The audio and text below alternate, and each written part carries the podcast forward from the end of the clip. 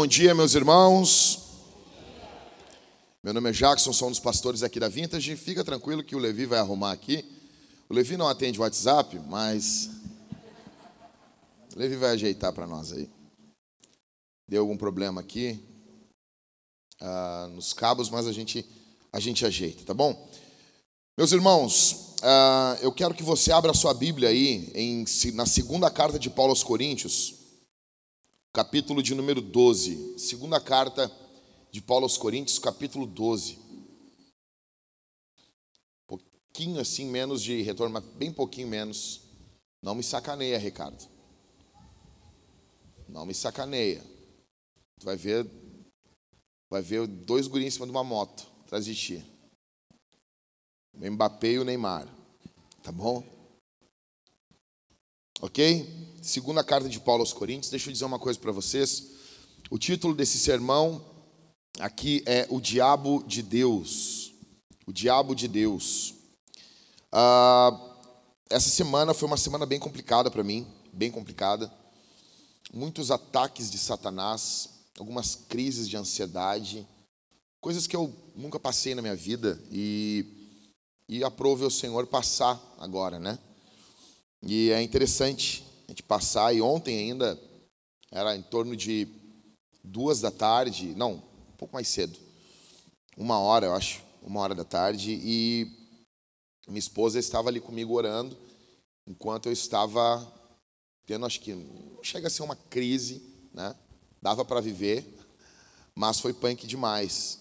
E ali estava com a minha esposa orando e, e praticamente naquele momento eu parei esse sermão aqui, né? E algumas coisas eu gostaria de repartir com vocês aqui. Dentro dessa da nossa série de batalha espiritual, esse sermão ele pulou na frente, né?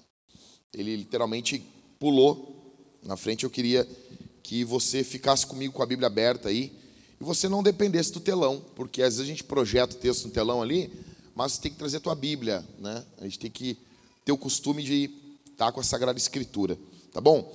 Então, primeira, segunda carta de Paulo aos Coríntios, capítulo 12, a gente vai ler do verso 1 até o verso 10. Vamos lá? Todo mundo achou? Amém. Se é necessário que eu me glorie, ainda que não seja conveniente, vou falar a respeito das visões e revelações do Senhor. Conheço um homem em Cristo que há 14 anos foi arrebatado até o terceiro céu. Se isso foi no corpo ou fora do corpo, não sei. Deus o sabe. E sei que esse homem, se no corpo ou sem o corpo, não sei, Deus o sabe, foi arrebatado ao paraíso e ouviu palavras indizíveis. Eu me lembro da época que era inefável, né? Gostava mais. E ouviu palavras indizíveis que homem nenhum tem permissão para repetir. Desse eu me gloriarei. Não, porém, de mim mesmo, a não ser nas minhas fraquezas. Pois, se eu vier a gloriar-me, não serei louco, porque estarei falando a verdade, mas evito fazer, mas evito fazer isso para que ninguém se preocupe comigo mais do que vê em mim ou do que ouve de mim. Verso 7. E para que eu não ficasse orgulhoso com a grandeza das revelações, foi-me posto um espinho na carne, mensageiro de Satanás, para me esbofetear, a fim de que eu não me exalte. Verso de número 8. Três vezes pedi ao Senhor que o afastasse de mim. Então ele me disse: Minha graça é o que basta para você, porque o poder se aperfeiçoa na fraqueza. De boa vontade, pois, mais me gloriarei nas fraquezas, para que sobre mim repouse o poder de Cristo. Por isso, sinto prazer nas fraquezas, nos insultos, nas privações, nas perseguições, nas angústias, por amor de Cristo, porque quando sou fraco, então é que sou forte. Pai, muito obrigado pela tua palavra. Fala conosco aqui, que, o teu, que a tua doutrina seja gotejada sobre o teu povo, que tua palavra permaneça aqui nos nossos corações. Usa-me para pregar o teu evangelho. Em nome de Jesus, Senhor. Amém. Então, muitos ataques, muitos. A semana foi, como eu disse para vocês, começou terça-feira. Eu estava em meio a um aconselhamento. Estava aconselhando um casal que eles, eles não são da nossa igreja. E após o aconselhamento, eu, eu veio uma, uma seta diabólica na minha mente muito, muito violenta, uma opressão. E desde, desde terça-feira, os meus dias ficaram um pouquinho mais cinzas. Ah, e, e ontem, né, eu e minha esposa, a gente lendo esse texto, orando, e lemos um comentário de Lutero ainda, então eu quero depois compartilhar com vocês aqui algumas coisas sobre esse texto, algumas, algumas coisas que o Espírito Santo ministrou uh, ao meu coração. A primeira delas está no verso 7, é algo que eu já falei semana passada, né? e eu quero repartir, repetir aqui. A primeira é: o sofrimento é inevitável. O sofrimento é inevitável. Olha o que diz em 2 Coríntios capítulo 12, verso 7. E para que eu não ficasse orgulhoso com a grandeza das revelações, foi-me posto um espinho na carne, mensageiro de Satanás, para me esbofetear, a fim de que eu não me exalte. Deixa eu dizer uma coisa para você: é impossível passarmos essa vida sem sofrimento. É impossível passarmos essa vida sem sofrimento. E eu estou falando aqui e pessoas, talvez estão me ouvindo aqui, sabem o que é sofrimento. Algumas pessoas que estão aqui talvez já ouviram sobre sofrimento. No primeiro ano da Vintage, meus irmãos, a Talita trabalhava em uma empresa de cobrança aqui em Porto Alegre. Chegamos a trabalhar na mesma empresa e ela teve uma situação de injustiça tão grande, tão grande. Ela teve uma crise. E o período mais crítico da nossa vida, já estávamos com a plantação, a Talita tomava três, uh, quatro remédios para ansiedade por dia durante dois meses. Foi um período extremamente complicado das nossas vidas. Foi um período extremamente complicado. E, e deixa eu dizer uma coisa para vocês: o que Paulo está nos dizendo aqui é que é sobre esse espinho na carne. Esse espinho na carne ele pode ser físico, ele pode ser espiritual, ele pode ser emocional, só que a gente não sabe qual era o espinho na carne de Paulo. Os teólogos ficam dizendo, ah, era isso, ah, era aquilo, aquilo outro. Mas uma coisa a gente sabe, era um espinho. Era algo que incomoda. O espinho na carne é algo que traz incômodo. A palavra grega aqui, ela dá a ideia de pedra, de anzol, de algo que, cara, é uma farpa. Já, já enfiou uma felpa, uma farpa no, dedo? O cara, o cara tá lá, Rodrigo, bem lustroso, bem bonito. Aí uma farpinha no dedo, aquilo incomoda, aquilo, sabe, tu, parece que tu só sente aquela parte da onde está aquilo. Quem é que já teve bicho de pé? Quem é que já teve? Vamos lá. Hoje em dia as crianças não têm mais isso. Antigamente as crianças tinham um bicho de pé. Eu já falei para vocês, a mulher que tirava bicho de pé lá da, da, das pessoas lá, a mulher tirava fumando. Por que a pessoa fuma, as pessoas fecham meio os olhos, né? E, e, e, e, tem uma habilidade de pegar o, o, a bebida com a mesma mão que está o pito. Eu não consigo entender. Já notou isso? Eles assim. E pega a bebida com aquela mesma mão, assim, né? E toma, e já, e já pita, e toma, e já pita. É um troço louco. E daí a mulher pegava e botava, sabe, cara, ela botava ah, cinza de cigarro para cicatrizar o negócio. Anos 80, velho. Anos 80. Imagina isso hoje com os direitos humanos, com as coisas dos, hum, dos, dos humanics. Não dá. Mas não, na época não. Na época pitava e botava já ali ó, os, a, a cinza e já era. Deu, tá bom. E aquele bicho de pé incomodava. Paulo está falando que tem um espinho na carne dele, algo incômodo. Algo que tu, cara, tá ali. Tu acorda, tá ali. Tu almoça, tá ali. Parece que a tua atenção está sempre ali. Algo que incomodava o apóstolo Paulo. E talvez eu estou pregando para pessoas aqui que tem algo que te incomoda. Talvez você chegou aqui com algo incomodando você. Quero dizer que você não é o único. Quero dizer para você que você não é, não é o único aqui com algo que está incomodando você, com algo que está oprimindo você. O que, que tem incomodado você? O que, que tem, assim, angustiado você? O que, que tem deixado você, às vezes, com insônia, com dificuldade de dormir? Tu já, tu já orou a respeito? Interessante que Paulo já tinha orado, que Jesus orou por algo que incomodava ele. Quando Jesus está no Getsemane, ele ora: Senhor, Pai, passa de mim esse cálice.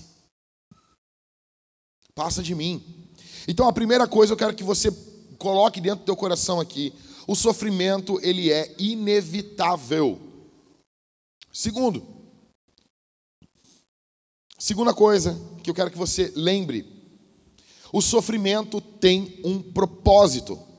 Verso 7 até o verso 10. Paulo está dizendo: "E para que eu não ficasse orgulhoso com as grandezas com a grandeza das revelações, foi-me posto um espinho na carne, mensageiro de Satanás, para me esbofetear, a fim de que eu não me exalte. Verso 8: Três vezes pedi ao Senhor que o afaste de mim.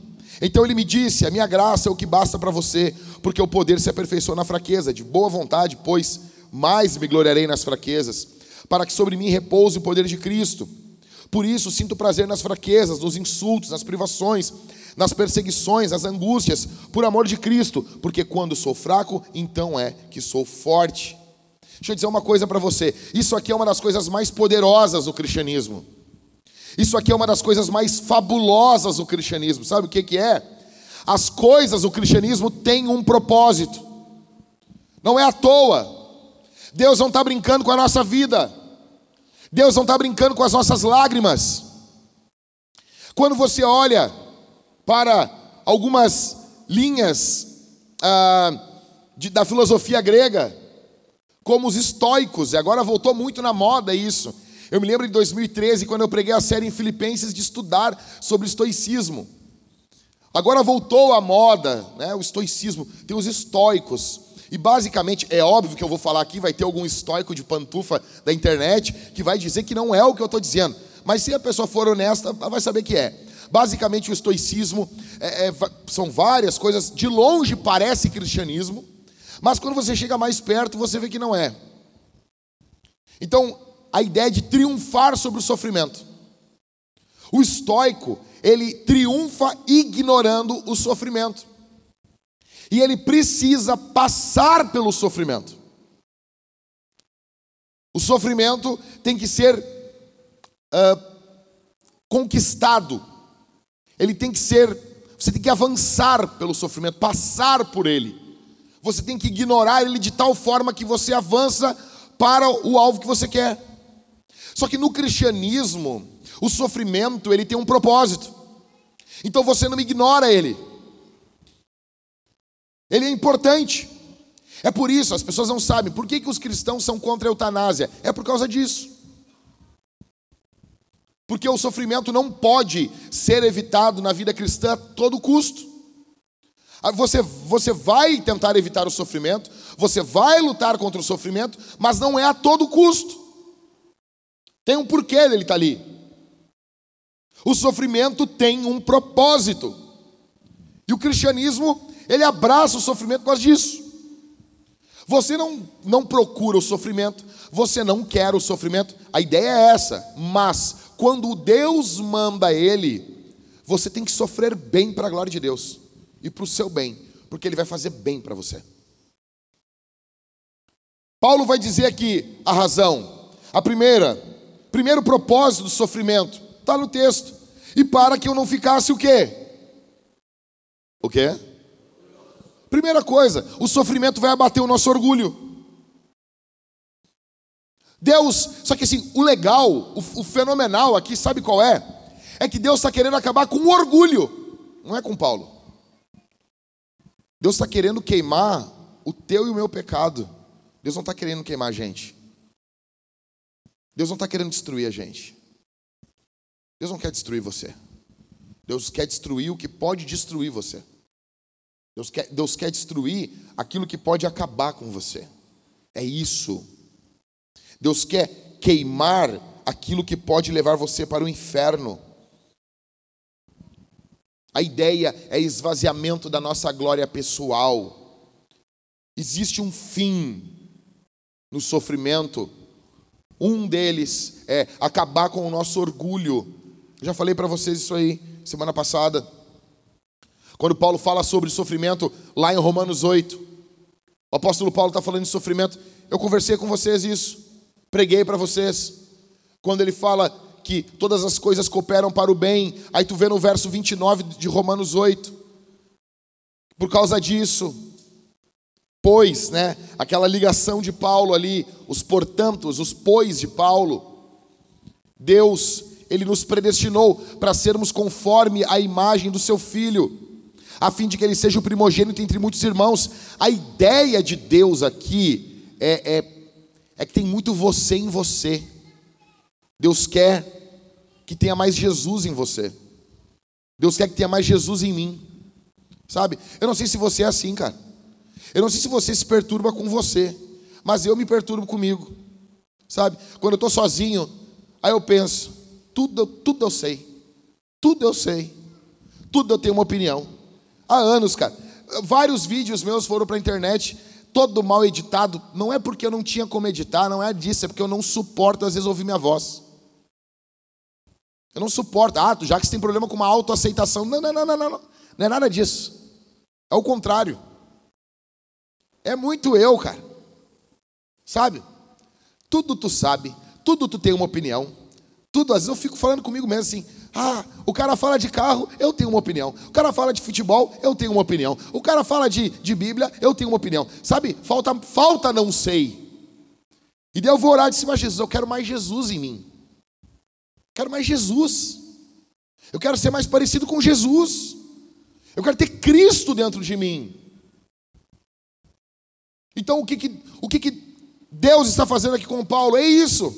É tirando esse lado pecaminoso de Paulo. Esse Paulo pecaminoso Deus está tirando para botar mais Jesus. O sofrimento está servindo. Cara, o sofrimento aqui está sendo um meio de graça. O sofrimento aqui está sendo um meio de graça. E Deus usa para esse fim uma estranha providência.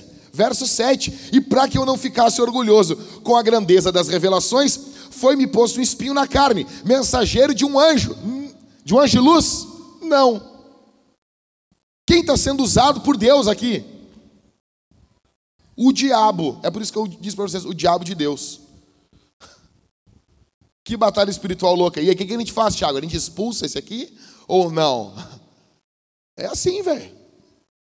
Aí o mensageiro de Satanás, esse espinho na carne, mensageiro de Satanás, para quê? Para me esbofetear, para me humilhar.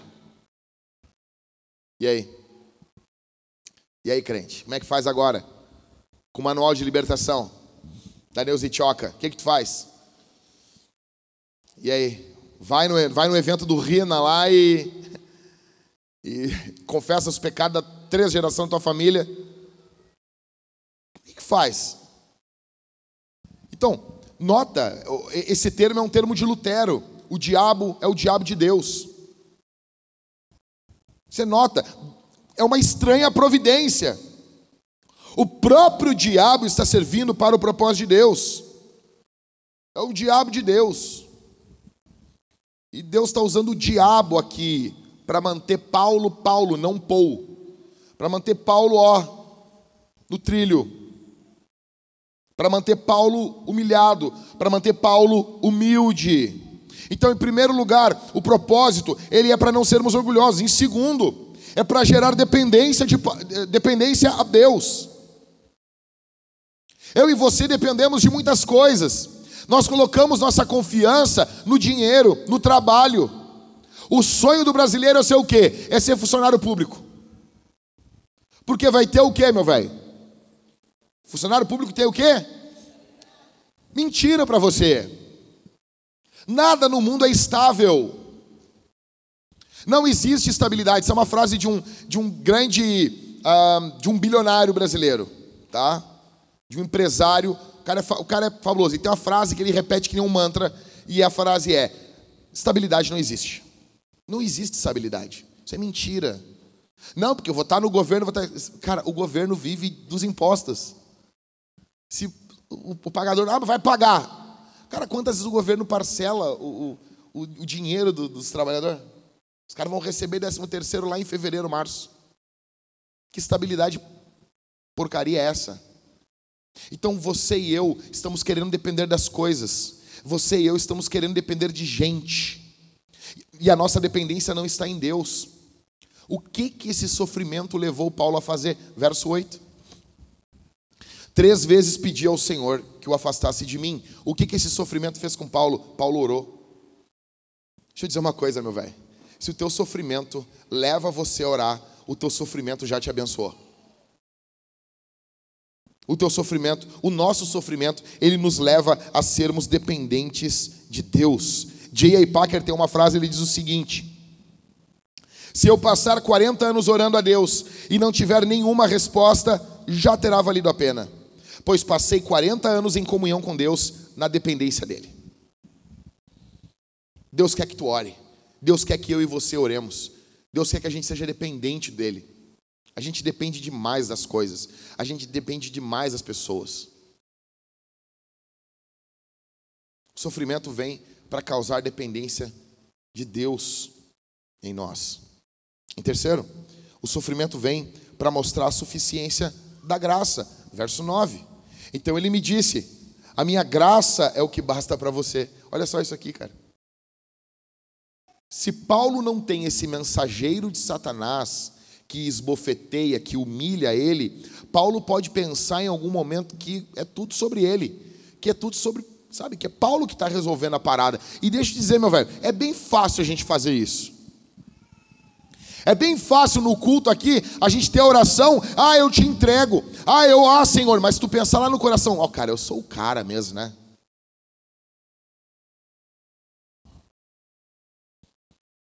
A ideia aqui é que a graça de Cristo fique evidenciada, porque no final do dia é ela que faz todas as coisas. É a graça, não é você, não são seus méritos, não são seus dons, não são, não é nada disso. O que faz é a graça. Eu estou aqui de pé hoje pregando para você por causa da graça de Cristo sobre a minha vida. É a graça, é o poder do Espírito Santo. Não é você, não sou eu. É a graça de Deus. Ah, ah, quantas vezes você orou, o Senhor me usa. Deus, é sério mesmo? Você quer que eu te use? Vai ser complicado. Porque antes, essa frase aqui do reverendo Hernandes Dias Lopes, antes de Deus trabalhar através de você, Ele tem que trabalhar em você. Tem uma frase do louvor, quando Deus se cala, eu gosto muito desse hino. Aí ele fala assim: Faz de mim um vaso novo, pois quebrado eu já fui. Cara, eu ouvi esse louvor lá em 99, quando foi lançado esse CD. Eu estava na casa de um irmão, o irmão Josué. Um homem já maduro, tinha seus 40 e poucos anos, três filhos. E ele, quando ele ouviu isso, olha só, quando ele ouviu, eu estava ouvindo louvor ali, Dani, oh Dani. Aí quando ele ouviu assim, faz de mim um vaso novo, pois quebrado eu já fui. Ele gritou lá da, da cozinha, forte isso aí, hein? Isso é forte. E eu recém estava entrando para a igreja, começando a caminhar com Jesus. Ele, isso aí é forte, hein? Pedir para Deus fazer de nós, nós um vaso novo é forte. E na hora ali, eu, eu com meus 15, 16 anos, eu, ah, faz de mim um vaso novo, Jesus. Ah, sabe? Todo louco. E aquele homem ali, ele já caminhava com Jesus ó, há muito tempo. Já era um homem experimentado no sofrimento. Então ele sabe o peso das palavras quando você dobra o seu joelho. Ele sabe, é um homem que sabe levar Deus a sério. E eu me lembro como se fosse hoje. Casinha de madeira que ele tinha, ele disse: Isso é forte, hein? Falar isso para Deus é tipo dizer assim: ó, Deus, vem, vem para cima de mim e me transforma. E Deus usa as coisas mais incômodas para transformar a nossa vida. Só que a, a ideia não é, não, eu não quero gerar medo em você aqui. Eu quero que você confie no Senhor. Não quero que você fique com medo. Sabe? Mas, cara, você tem que entender que isso aqui são orações perigosas. Isso aqui está mostrando a graça. E nós precisamos de um encontro com a graça. Você e eu precisamos aqui de um encontro com a graça de Deus. Eu não sei você, mas eu preciso. De um encontro com a graça de Deus, que fique estampada que é a graça de Deus que está fazendo todas as coisas. Em quarto, o sofrimento tem um propósito para sermos fortalecidos com o poder de Deus. Verso 9. Então ele me disse: A minha graça é o que basta para você, porque o poder se aperfeiçoa na fraqueza. Paulo está pedindo por substituição, mas Deus está dando transformação para ele. O que nós precisamos é mais das promessas de Deus do que às vezes o entendimento perfeito do que está ocorrendo nas nossas vidas. E eu sei, eu sou igualzinho a você. Eu quero às vezes entender todos os contextos, tudo que está ocorrendo na minha vida. Por que disso? Porque eu falo, falo às vezes para minha esposa, por que, que isso está ocorrendo comigo? Por que, que essas coisas estão ocorrendo? Sabe? E eu sei, só que o que a gente precisa muito mais do que uma visão panorâmica da vida é de uma promessa de Deus. O que, que ainda que Paulo entende o que está ocorrendo aqui, tá? Eu não estou falando que você não deve buscar entender, eu já vou explicar isso aí. Mas a coisa mais importante é ter uma promessa de Cristo. E Cristo está prometendo para ele, tipo, ó, o meu poder vai se aperfeiçoar na tua fraqueza. Isso aqui tem um propósito. Isso aqui tem um propósito eterno. Fica tranquilo, Paulo. O oleiro sabe trabalhar no vaso. Descansa, Paulo. Descansa, meu irmão. Eu sei que não é fácil, mas o Senhor conhece você. Estava conversando aqui com o Dani e com a Ingrid aqui na frente, e nós falando sobre, sobre as limitações, conversando, e eu disse, cara, é muito louco isso, porque o, o ser humano, ele é muito complexo. E aí tem que ser assim, né? Porque foi Deus que fez, né? Você imagina isso? É, é aí tu pensa, mas eu não consigo entender, me entender. Cara, por isso que tem psiquiatras, psicólogos, conselheiros, eles estão quebrando a cabeça e cada um diz um troço, e daí a gente fica assim, ah, porque cada um falou um negócio. Meu, não é fácil. Não é, não, não é barbada. Tenho pena às vezes dos caras, meu. Só que a boa notícia é que o Criador, ele sabe como é que funciona. Ele conhece você, ele me conhece. O Criador sabe como é que é. Ele sabe o que, que tem que fazer. O Criador sabe. É muito louco isso. O Criador sabe, ele tem um jeito dele. Ele sabe como trabalhar em você e trabalhar em mim. Precisamos de uma mais de promessa. E o interessante aqui é que Deus não está desperdiçando o sofrimento de Paulo. Em segundo lugar, o sofrimento tem um propósito. Ok? Em terceiro, hoje o sermão vai ser mais curto. Em terceiro, o sofrimento ele é passageiro. Volta comigo no verso 1 do capítulo 12. Volta comigo, levanta, levanta os olhos aí.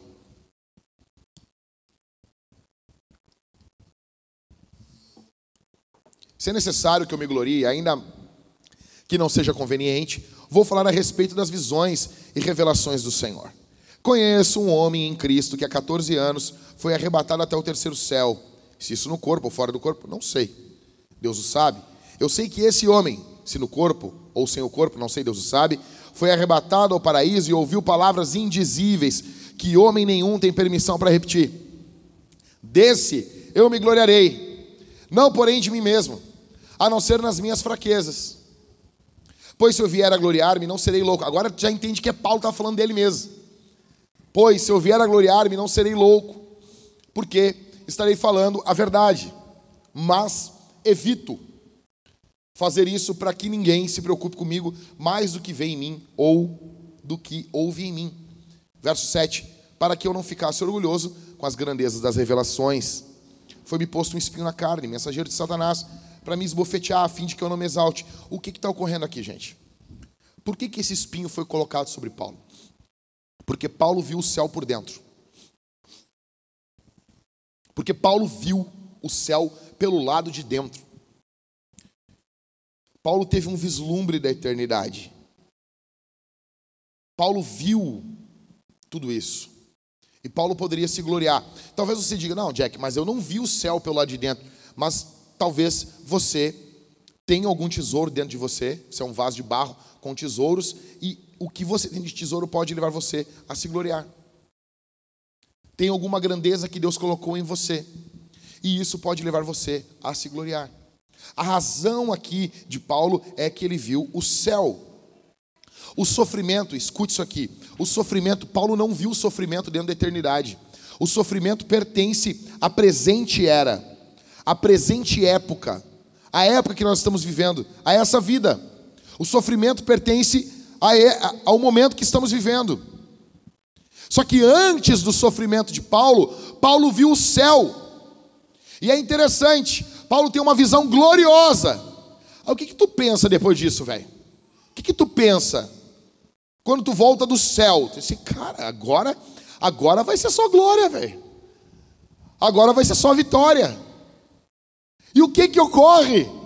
Logo após ver o céu, vem um mensageiro do diabo, cara, esbofeteando Paulo. A vida cristã é ilógica pelo, pela ótica humana, carnal. Ele tem uma visão da glória, ele tem uma visão da eternidade, ele tem uma visão exaltadíssima. E daí agora vem um demônio, cara, vem o próprio Satanás esbofetear ele, humilhar ele. E ele entende que isso vem de Deus. Mas o que sustenta a gente no meio da tribulação é uma visão do céu. Talvez não igualzinha que Paulo teve, mas é uma visão da eternidade, baseado na palavra, baseado na fé, na confiança. E antes de você passar pelo que você passa, você precisa ter uma visão da eternidade, uma visão de Cristo exaltado. Nós precisamos ter uma visão de Deus exaltado em nossa vida. Nós precisamos. Somente quem tem o céu na mente, somente quem tem o céu aqui dentro, pode passar pela fornalha da aflição.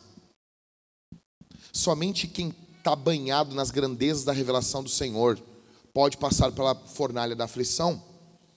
O sofrimento é para essa presente era. É por isso que o apóstolo Paulo fala em Romanos 8,18: porque para mim eu tenho por certo que os sofrimentos do tempo presente não podem ser comparados com a glória que há de ser revelada em nós. É por isso que o apóstolo Paulo falou nessa mesma carta, 2 Coríntios, capítulo 4, do verso 16 ao 18. Por isso não desanimamos, pelo contrário, mesmo que o nosso homem externo, exterior se desgaste, o nosso ser interior se renova dia a dia, porque a nossa leve e momentânea tribulação produz para nós um peso de glória eterno acima de toda comparação. Você tem noção disso? Paulo está falando que tudo que ele passou é uma leve e momentânea tribulação.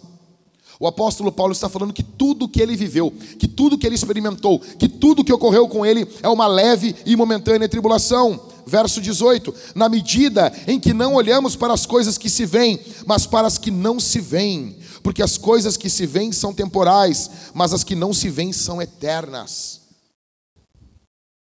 Tem um peso, tem noção de sim, cada tribulação que a gente passa gera um peso eterno de glória. Ou seja, o efeito que uma leve e momentânea tribulação causa é um efeito eterno. Isso é momentâneo, é ruim. Isso vai gerar em nós uma bênção eterna. Essa tribulação momentânea vai gerar um efeito contrário, um, um efeito reverso eternamente. Você tem noção disso? Você tem noção?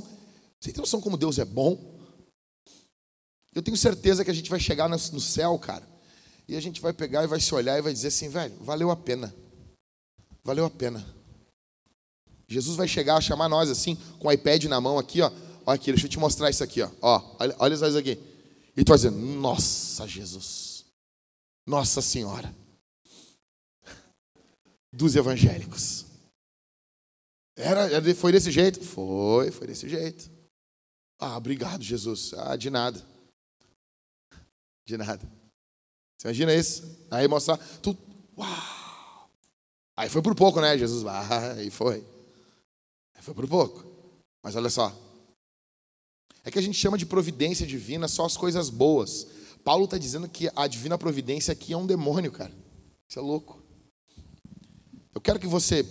E daí, ontem, eu estava deitado na minha cama, lá, Thalita, a gente orando, e a Thalita tinha um, tinha um, tava com os olhos do Daniel ali. Eu falei para o Daniel, nós parecia um casal do primeiro século. A Thalita me ungindo com óleo, passando uns Vic Vaporub lá, né, orando, e a gente orando, chorando diante de Deus, assim.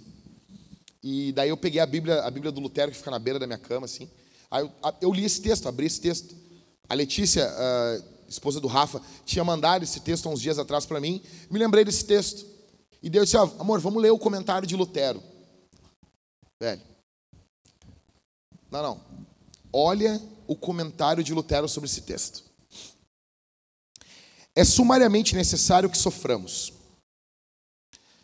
Não só para que Deus comprove sua glória, força e poder contra o diabo, também é preciso sofrer pela razão de que o excelente tesouro que possuímos, quando não está passando necessidade e sofrimento, só nos põe a roncar e nos torna seguros, como estamos vendo, e infelizmente é o caso em geral.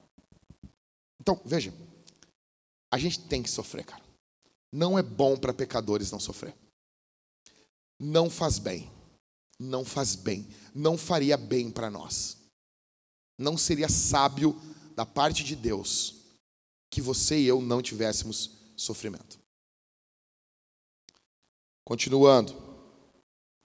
Deus, portanto, tem que nos exercitar e impelir para que ele cresça e se fortaleça, e nós assim coloquemos mais fundo para dentro de nós o Salvador.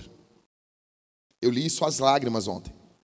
Por isso, é necessário que sejamos atormentados pelo diabo através de perseguição, ou se não por algum espinho secreto que nos fere o coração, como também se queixa São Paulo.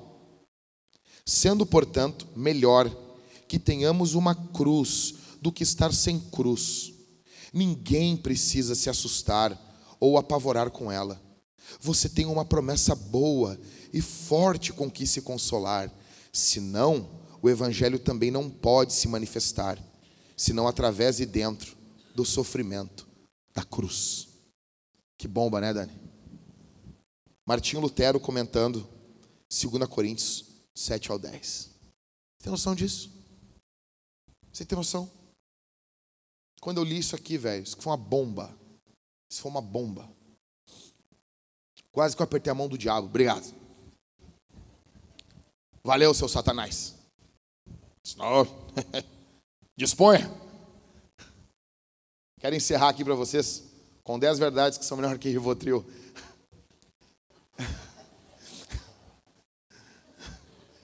Eu nunca tomei Rivotril, ainda. Ainda. Primeira, existe um propósito de Deus no nosso sofrimento. Ah, já falou? Sim, eu tenho que falar de novo. Sou pastor. O meu, meu papel é repetir. Tem um monte de coisa que eu repito. Você nem sabe, você nem notou. Tá? O apóstolo Paulo fala isso aos filipenses. Não me canso de vos falar as mesmas coisas. Tá bom? Isso é segurança para vocês. Então, grava isso. Existe um propósito de Deus no nosso sofrimento. Eu não estou falando aqui que você tem que ah, aceitar o sofrimento, ficar parado. Senão, o que, que Paulo? Paulo fez alguma coisa. Vou falar logo em seguida aqui.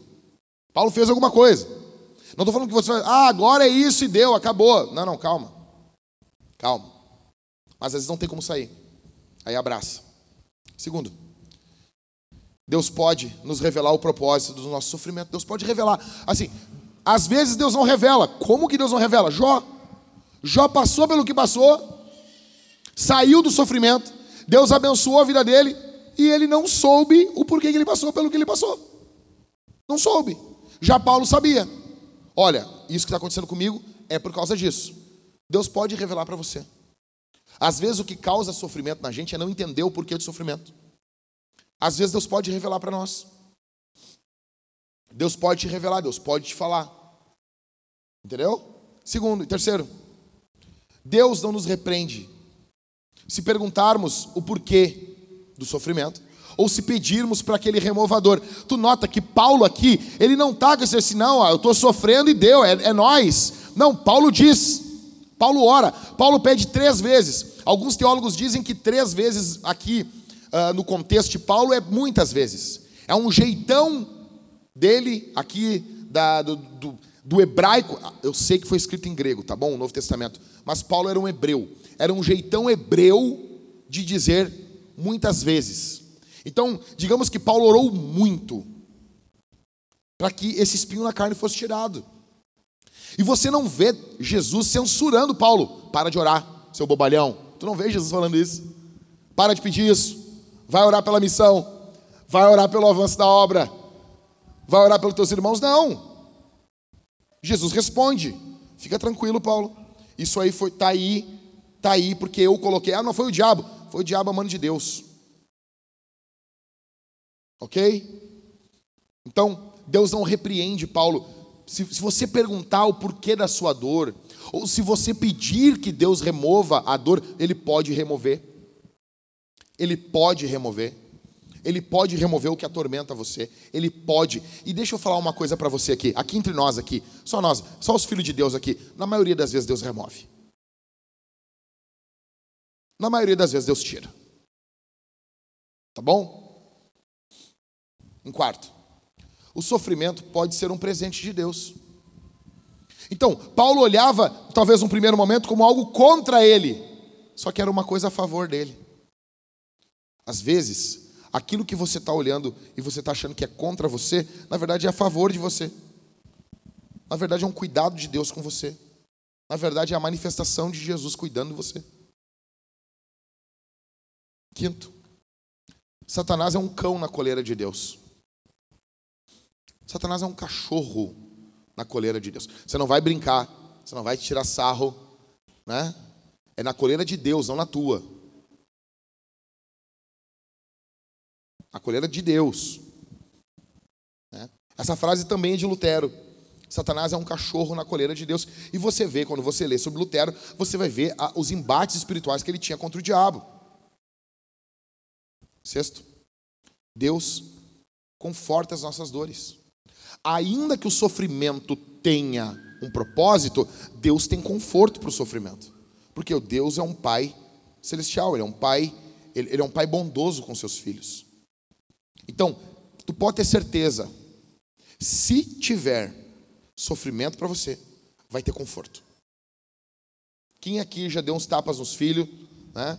Quem aqui já corrigiu o seu filho fisicamente? Você sabe, se você é um bom pai, você sabe que você mede uma força e quando vai chegar perto do bumbum, a força diminui uns dois terços. Sabe? Sabe? Porque você ama. Você não, sabe, só pensa em bater que nem um louco quem não é pai. É barbada. Ah, por que, que não dá? Ah, quando não tem filho é barbada, meu velho. Fácil. É fácil pastorear a igreja dos outros. É fácil ser marido da mulher dos outros. É fácil ser pai dos filhos dos outros. É fácil. É fácil ser mulher dos esposos dos outros. Aí é barbada, que tu não sabe todo o embrólio. Em sétimo, a graça de Deus é suficiente. Que graça é essa? Não é só a graça salvífica, é a graça, é o desdobramento da graça salvífica. Nós teremos uma provisão para cada necessidade ou época de necessidade. O contexto dessa graça que Jesus está falando aqui é isso: é uma provisão. É uma provisão, é uma, é, um, é, um, é uma consequência dessa graça salvífica na vida de Paulo. Então, a minha graça te basta, a minha provisão, Paulo, ela basta para você. E eu não estou falando, mais uma vez, que você tem que se acomodar, que você que agora, ah, beleza, vai ser isso. Em alguns contextos, talvez vai ter que ser, velho. Em oitavo, Deus pode decidir não remover o sofrimento. Talvez por hoje. Talvez tu tenha que ficar hoje sofrendo. Talvez não seja hoje. Talvez seja só por um tempo. Talvez esteja acabando, mas Deus quer, por um tempo, é importante que isso fique ainda. Ou talvez, em últimos casos, algumas pessoas até a vinda do reino de Deus. Só que Paulo ele tem essa visão da eternidade. E velho, deixa eu dizer uma coisa para você. Falta, sabe por que que, sabe por que que falar isso não não anima muitas pessoas? Porque nós perdemos o anseio pela eternidade. E como a gente perdeu o anseio pela eternidade, falar, bah, na eternidade vai acabar. Parece que, ah, ah. Mas quando a eternidade chegar, tu vai, tu vai querer estar do lado certo. Né? Tu vai estar querendo do lado, do lado legal, do, do time, do time, do time celestial, né? Por que já não fica do lado do time certo agora? Então, Deus pode não remover o sofrimento. Talvez por um tempo. Talvez até a vinda do reino de Deus. E nono, velho, na boa, a nossa alegria, ela não depende de circunstâncias. Eu sei que é bom ter circunstâncias favoráveis. Só que ventos favoráveis nunca fizeram marinheiros bons. Então, a alegria do cristão ela é ultra circunstancial. Ela é ultra circunstancial. Em décimo, nós devemos ver o sofrimento como um meio de agradarmos a Cristo. Olha o verso 10 comigo aí. Sabe o que é o louco, velho? O louco aqui é o jeito que, que vem a pancada para cima de Paulo. Cadê o Gabriel? Tá aqui? O Gabriel. Gabriel tá lá, ó. Gabriel é boxeador. Então, o que, que acontece aqui? Eu não sei se tem o nome desse golpe. Quando o cara vai dar o soco, tu, tu, tu esquiva, o corpo dele todo vem e fica a cara, cara, carantonha dele na tua cara, assim, ó. Tipo, tu usa o corpo dele contra ele, tu usa o, o, o impulso dele contra ele. O que está vindo sobre Paulo aqui? O que está vindo? É um espinho enviado pelo diabo. Está vindo sobre Paulo. Daí, quando ele tem a voz de Cristo dizendo: A minha graça é o suficiente, Paulo, te basta. Daí, quando Cristo fala isso para ele, no verso 9 ele diz: Agora, de boa vontade, mais me gloriarei nas fraquezas, para que sobre mim repouse o poder de Cristo. Aí Paulo vai para o outro extremo, cara, verso 10.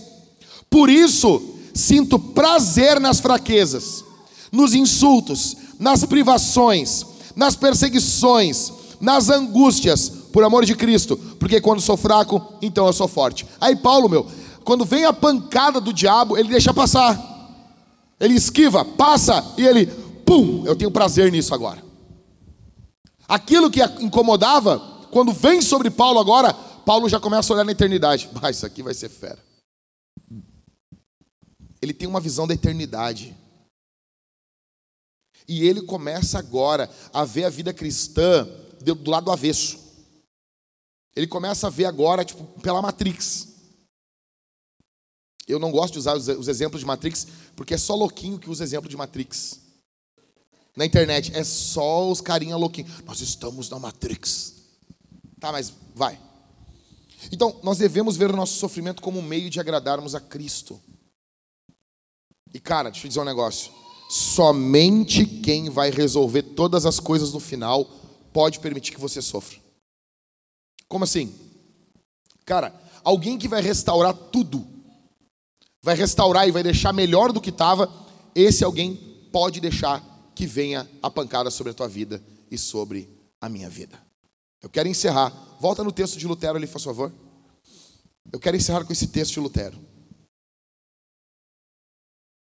Lembra disso é sumamente necessário que soframos, não só para que Deus comprove sua glória, força e poder contra o diabo, também é preciso sofrer pela razão de que o excelente tesouro que possuímos, quando não está passando necessidade e sofrimento, só nos põe a roncar e nos torna seguros, como estão, estamos vendo, e infelizmente é o caso em geral.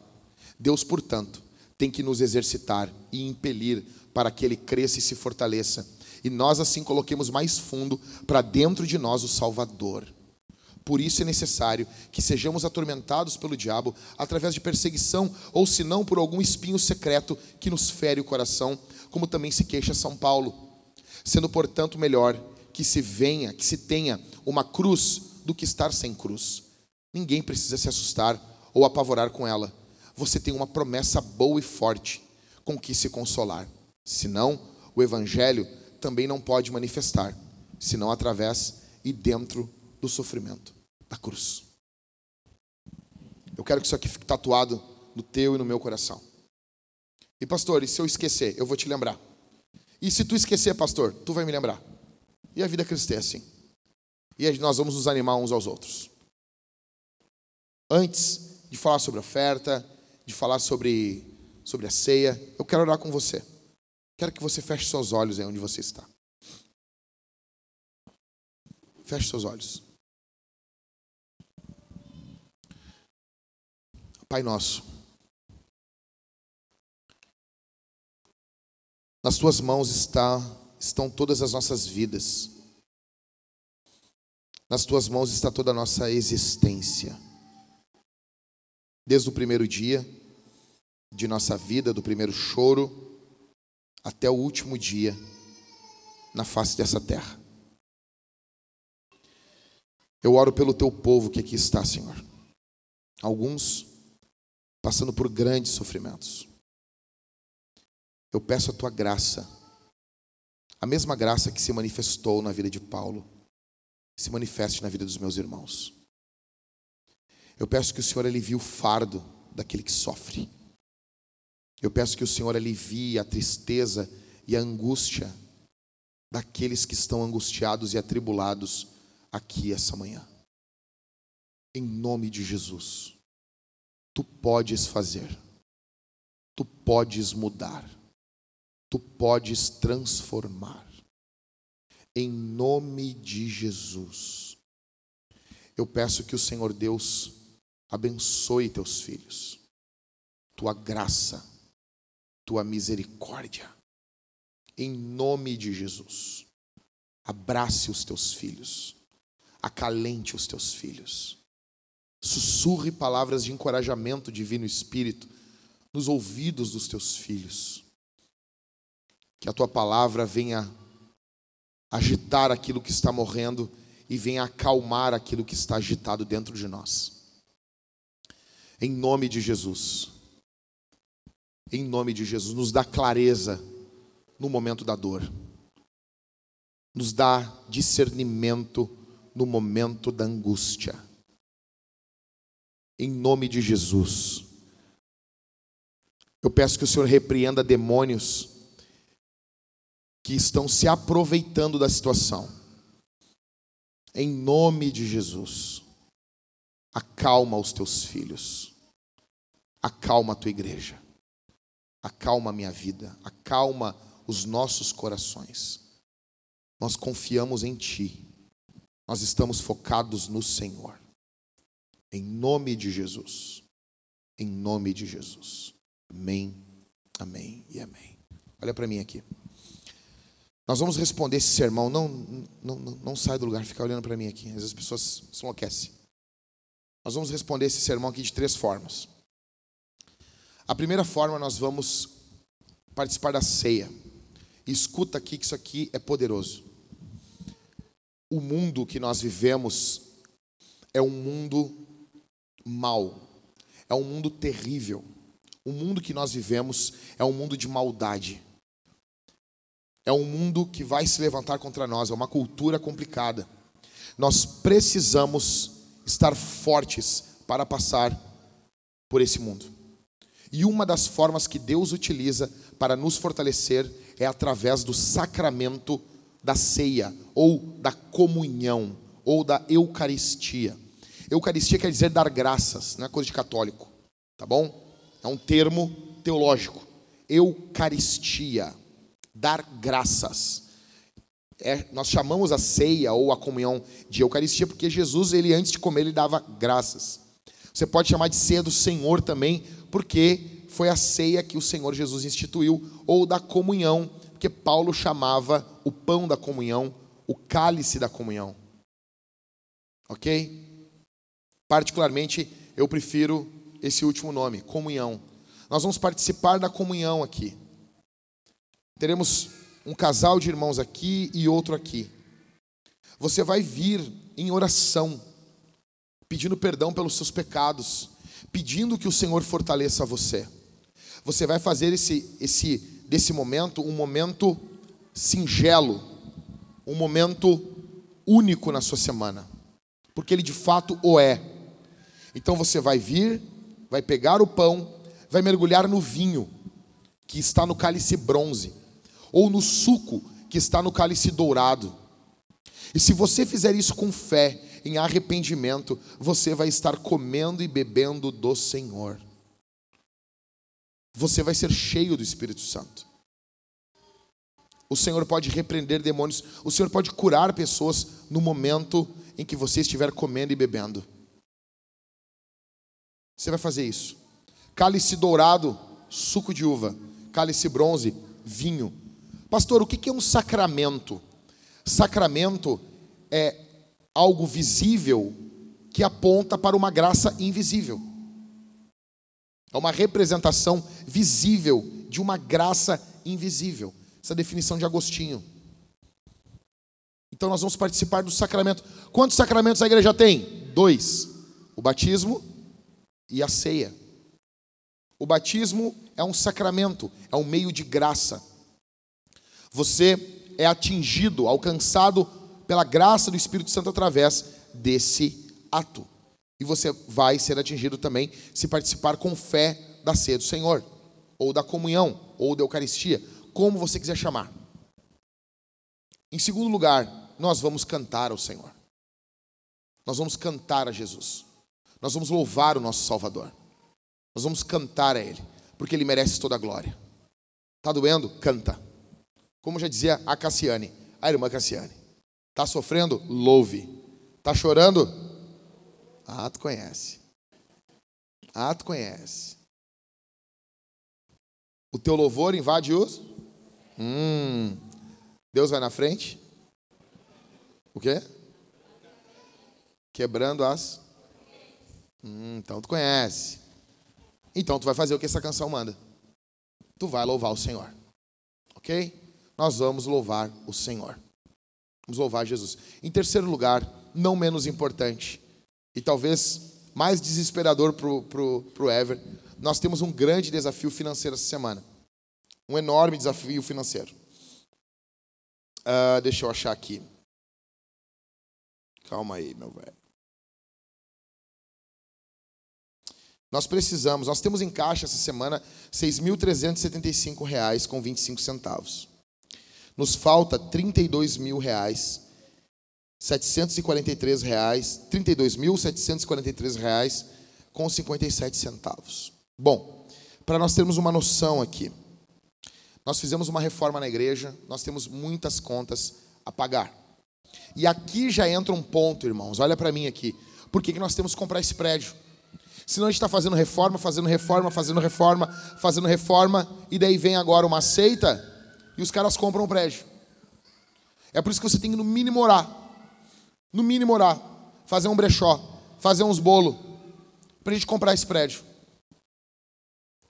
Ah, mas é muito legal morar morar de aluguel é legal. Eu sei que você viu os blogueiros falando que morar de aluguel é melhor. Você talvez falou com o pastor Daniel, ele convenceu você mostrando os juros, mostrando lá a renda não sei do que, não sei do que, não sei do que. Meu velho, tudo bem. Tudo bem. Saúde. Essa aí foi forte, hein? Esse cara perdeu o nariz. Não, esse cara não espirra mais na vida mais. O bom é que eles vêm super bem para a igreja. Estamos bem. Né? Estamos super bem. A gente está bem, fica tranquilo.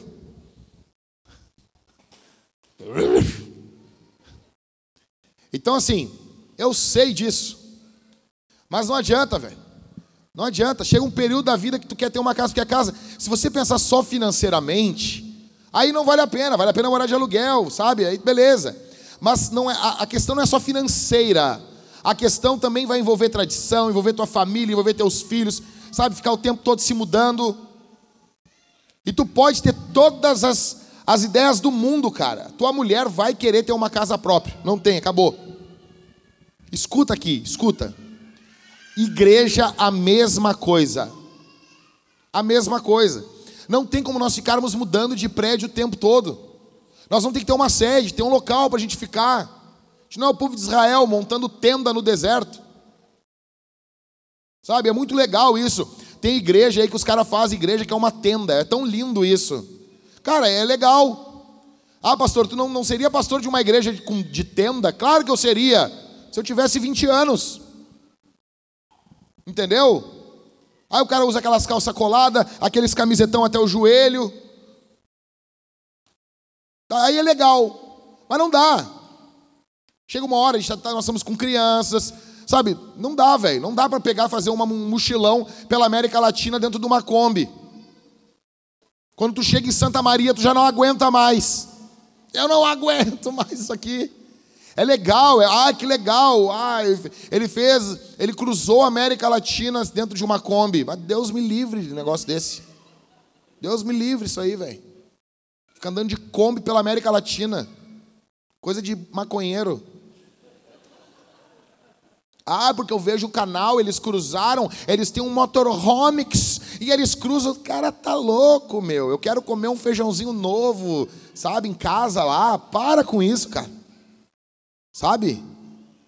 Ah, não. Se não tiver um lugar tranquilo para o cara chegar no local e se sentar, eu nem vou. Nem vou. Então, cara, não dá. A vintage, a vintage está indo para um caminho que não tem, a gente está com famílias, velho. Famílias. As mulheres tudo grávida, entendeu? É legal, era legal isso lá em 2013, a gente ficar se mudando, 2014, a gente fazendo batismo com piscina furada, né, Rodrigo? Rodrigo não está aí. Né, Camila? Foi legal, passou, não dá mais. Foi legal enquanto viveu, quem viu, viu. Quem ficou às quatro da manhã lá, né, Halisson? Correndo atrás, para ir, ir nas, nas borracharias para botar tapar os furos da piscina para o batismo, quem viu, viu. Mas não dá mais. A gente está num ponto da igreja, as pessoas que estão vindo não dá mais. Nós precisamos comprar esse prédio. Então nós temos que pagar R$ 32.743 com 57 centavos. Então dando uma prestação aqui para vocês. O nosso aluguel vai subir em 17%. 17. 17%. Eu acho que é IGPM, tá? E quando a CE, atenção aqui, quando a CE aprovar o aumento da carga de luz, nós teremos uma conta de 5 mil reais para pagar. Ok? São várias coisas. E nós temos que fazer a sala das mulheres. Então, pense conosco. Pense conosco. O que nós vamos fazer? Quero que você seja generoso. Você vai ofertar através do gasofilácio, ali no meio, tem um caixotão de madeira, antigo. Vai largar o teu dinheiro ali, para que, que nós consigamos fazer isso. Ok? Nós temos também ali do lado direito, quem é que está aqui? A Isabela, com uma máquina de cartão de crédito, e desse lado é a, a Camilinha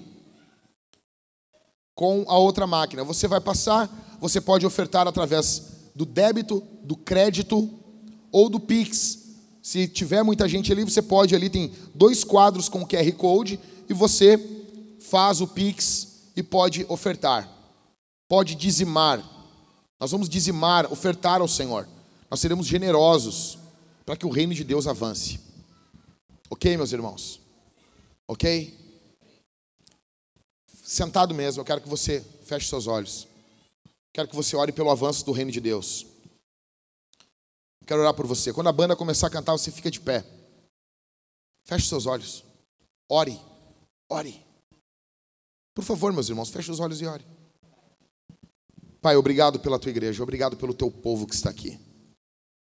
Eu peço que o Senhor Deus nos ajude. Eu peço que o Senhor Deus nos dê provisão que o Senhor Deus nos ajude a comprarmos esse prédio. Nos ajude, Senhor, a resolvermos essas pendências. No santo, no bendito, no maravilhoso nome de Jesus. Em nome de Jesus. Tua graça se manifeste em nossas vidas. Teu poder se manifeste, se aperfeiçoe nas nossas fraquezas. Em nome de Jesus. Em nome de Jesus. Abençoa meu irmão que vai ofertar, que vai dizimar, Senhor, como um ato de rebeldia contra a avareza do seu coração. Abençoe cada irmão e cada irmã que estão se rebelando contra a avareza dos seus corações. Eu peço que o Senhor Deus abençoe esses irmãos, abençoe financeiramente, abençoe esses irmãos poderosamente, em nome de Jesus que tua graça se manifeste em nossas vidas. Abençoe os dizimistas, os ofertantes aqui essa manhã. Abençoe os meus irmãos que estarão comendo e bebendo do Senhor aqui, Senhor. Fortalece a tua igreja, fortalece os teus filhos, em nome de Jesus. Em nome de Jesus, tua graça se manifeste sobre nossas vidas, no poder, na autoridade do nome do Senhor Jesus. Ó Deus, que tua igreja avance, que o inferno recue, que tua graça esteja manifesto nos nossos atos, nas nossas orações, nos nossos louvores. Oramos, te pedimos, te agradecemos, no nome de Jesus, faz a tua obra, Senhor, faz a tua obra, derrama o poder do teu espírito, derrama a tua graça aqui abundantemente, cura enfermidades, expulsa demônios, Senhor. Em nome de Jesus, oramos, te agradecemos por tudo. Come now, fount of every blessing. Tune my heart to sing thy grace. Streams of mercy never ceasing. Call for songs of loudest praise. Teach me some melodious sonnet sung by flaming tongues above. Praise the mountain fixed upon it. Mount of God's unchanging love. Here I raise my Ebenezer.